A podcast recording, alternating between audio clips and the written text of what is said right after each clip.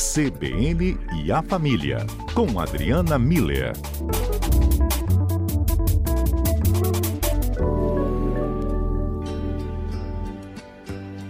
Eu recordo com felicidade dia, mês e hora em que você nasceu. Você trouxe tanta alegria fruto do amor de sua mãe e eu. Meu filho, Deus que lhe proteja, e onde quer que esteja, eu rezo por você.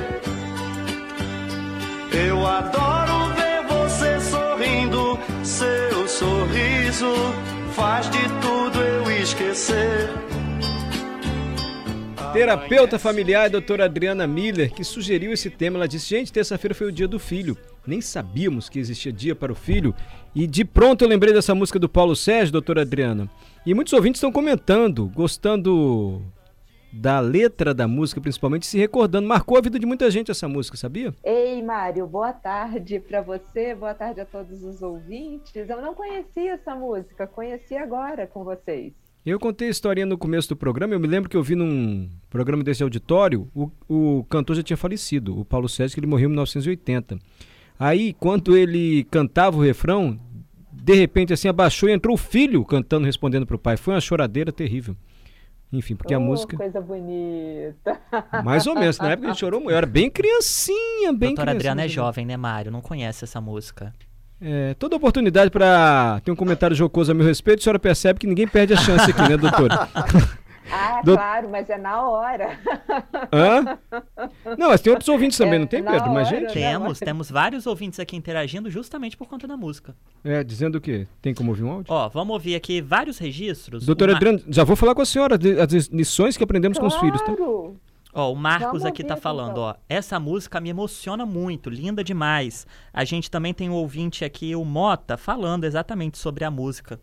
É, boa tarde, meu nome é Nilo Mota. Essa música do Paulo Sérgio é uma música muito marcante na minha vida. Lembra é, meu pai na década de 80, dedicando essa música também para mim. Hoje já é falecido, mas me fez lembrar do meu finado pai. Boa tarde a todos. Esse foi o Mota. A gente também tem um registro aqui do nosso ouvinte Giovanni Abranches, Mário, justamente agora já entrando no tema da doutora Adriana Miller, em como ser pai melhorou ele como pessoa. Olha. Boa tarde, CBN. Quando meu filho nasceu, eu descobri que eu queria ser pai desde criancinha. Ele me perguntou uma vez se eu falava palavrão. Eu disse que sim, que eu falava palavrão, mas ele falou uma frase que me deixou chocado, né? Pai, eu nunca ouvi você falar um palavrão e para mim você não fala palavrão. Então, meu filho, quando nasceu, me tornou uma pessoa melhor e me ensinou empatia com o próximo. Esse foi Giovanni Abranches. Nada é mais avassalador, agora um depoimento pessoal nada muda mais a nossa vida assim de maneira tão arrebatadora quanto a chegada de um filho ou de uma filha, ainda mais quando a gente assiste o parto e vê a criança surgindo assim. E eu acredito que, para mim, pelo menos, foi a mudança mais avassaladora mesmo. Você vê aquela criança, meu Deus, é um pouquinho de mim ali. Doutora Adriana, e a gente pode aprender muito com os filhos? Pois é, né, Mário? Olha que, que comentários bonitos, né? A gente está tendo aqui seu, do Giovanni, do, dos filhos lembrando dos pais, né? Porque a nossa cultura, o que, que ela, o que, que acontece? É muito é, é muito esperado que os pais ensinem para os filhos, né? Então a gente está aqui nesse planeta faz mais tempo, a gente conhece das coisas, né? Das regras sociais, dos valores, questões práticas do dia a dia, né? Amarrar um cadarço, andar de bicicleta, nadar, enfim. Mas o, o bonito, né? Quando você fala que foi uma experiência avassaladora, é, transformadora, o Giovanni quando fala que é, o ser pai o tornou uma pessoa melhor, a gente consegue com esses, com essas, com esses comentários, com esses depoimentos, ver que os filhos também ensinam muito para os pais. E eu acho que esse é um exercício importante da gente fazer, sabe, Mário? A gente poder sair desse lugar de quem ensina, de quem da, daquele que tem é, para para dar para o outro, para ensinar, para de mestre, né? E perceber que esse essa aprendizagem ela é recíproca, né? Ela, os pais aprendem com os pais, os pais aprendem com os filhos, que aprendem com os pais, que aprendem com os filhos, e essa roda vai girando desse jeito. Então, é, e, e, como é que a gente percebe isso? Como é que a gente exercita, né? Esse esse olhar, esse novo olhar, né, para esse relacionamento de pais e filhos é quando a gente começa realmente a perceber, né? Perceber no dia a dia, Mário. É, por exemplo, quando a gente vê uma criança aprendendo a andar, por exemplo, a criança cai, levanta e, e ela se empolga com o nosso olhar de, de alegria, né? com um passo que ela deu e ela cai, aí ela tenta dar dois passos e fica nesse processo durante um tempo, numa perseverança, numa dedicação que acaba mostrando para gente o que somos pais e mães, né? Como que a gente desiste fácil das coisas, né, Mário? Então, olha, olha o que a senhora está é... dizendo e o comentário do Gladson que acaba de chegar aqui. Aprendi com meu filho ah. a arte da persistência. E ele tem disso, ah. só descansa quando consegue realizar algo do interesse dele, que seja produtivo e desenvolvedor. E a senhora disse agora da, da capacidade de não desistir, é. né? E o Gladson veio com esse comentário. Que bonito, Gladson, é isso. E, e vê, vê que legal, Mário. Ele usa a palavra arte, a arte da persistência, né? Então, é porque é realmente assim que a gente, quando a gente se coloca na, no relacionamento com os filhos, nesse processo de ensinar e aprender, é, a gente começa a perceber como o relacionamento é uma arte. A partir dele, a gente vai aprendendo essas artes do respeito, da persistência, da, da dedicação, né? E outro jeito da gente melhorar esse nosso olhar, né? E, e, e aprender muito com os nossos filhos.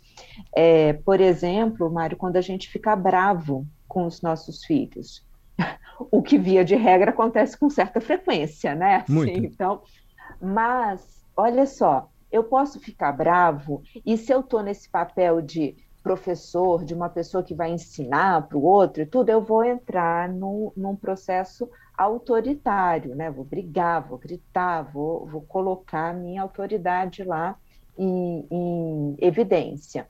Agora, se eu, se, diante dessa mesma situação, eu paro e eu olho para mim, aí o meu filho está me ensinando.